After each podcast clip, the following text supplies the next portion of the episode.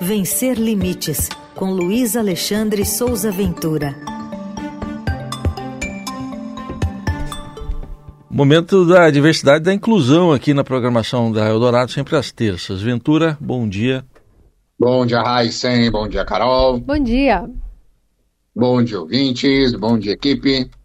Hoje você fala de uma data que foi instituída pela ONU, o dia que foi marcado agora nesse ano, 3 de dezembro, foi domingo, esse ano caiu no domingo, Dia Internacional da Pessoa com Deficiência. O que, que ele significa? Exato, né? Celebramos, como você disse agora no último domingo, dia 3 de dezembro, o Dia Internacional da Pessoa com Deficiência, instituído pela ONU em 1992, 31 anos atrás, para conscientizar a sociedade, promover direitos humanos e destacar conquistas. Né? De maneira geral, é um momento de reafirmações do poder público a respeito dos tais compromissos e boas práticas, e uma oportunidade para o setor privado reforçar o que hoje se chama de ambiente diverso e inclusivo. E também é a ocasião para aquelas palestras de final de ano, né? Antes do recesso, das férias coletivas que algumas empresas costumam ter, não é o caso dos jornalistas e das redações, né? É, dos encontros com influenciadores famosos e uma repetição sem fim das mesmas afirmações e constatações sobre promoção de acessibilidade e respeito aos direitos. Isso tudo na primeira camada, no show pronto ali, naquele palco montado. Mas nos bastidores, a rotina é outra, quase que oposta, ainda de muito capacitismo e de muita desigualdade. Por isso, a respeito do Dia Internacional da Pessoa com Deficiência, eu vou destacar duas ações que atingem principalmente esses bastidores da inclusão, ações que chegam agora neste mês de dezembro. A primeira é a criação do Fórum Paulista de Acessibilidade e Inclusão da Pessoa com Deficiência, com lançamento oficial hoje, terça-feira, dia 5 de dezembro, a partir das 9 horas da manhã, na Câmara Municipal de São Paulo. É possível acompanhar esse evento online. Eu coloquei no blog o link para quem quiser fazer, assistir lá o evento de apresentação desse fórum.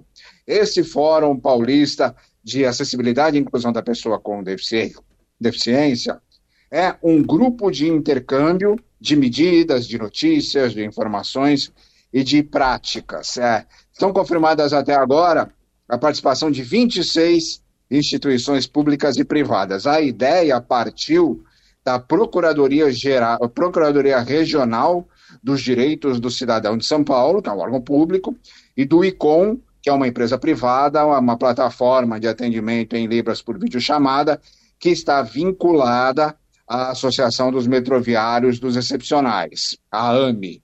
Como eu falei, são 26 instituições até agora confirmadas, ainda há outros nomes para serem confirmados. Confirmados até agora, entre elas, nós temos, por exemplo, a Assembleia Legislativa de São Paulo, a LESP, a BNT, a própria Câmara Municipal de São Paulo, todos os órgãos municipais e estaduais da pessoa com deficiência, órgãos públicos, tanto da cidade de São Paulo quanto do governo estadual, temos Fundação Dorina Doril para Cegos, a FIP, Instituto João Clemente, Ministério Público Estadual, Ministério Público Federal, Ministério Público do Trabalho, OAB São Paulo, Polícia Civil, tem a REIS, que é a Rede Empresarial de Inclusão Social, que é um grupo que reúne mais de 100 empresas para discutir a temática da inclusão da pessoa com deficiência, Tribunal de Contas de São Paulo, Tribunal de Justiça, tem o, a turma de Giló, Unicamp, USP, Unesp, são todas instituições que atuam nos bastidores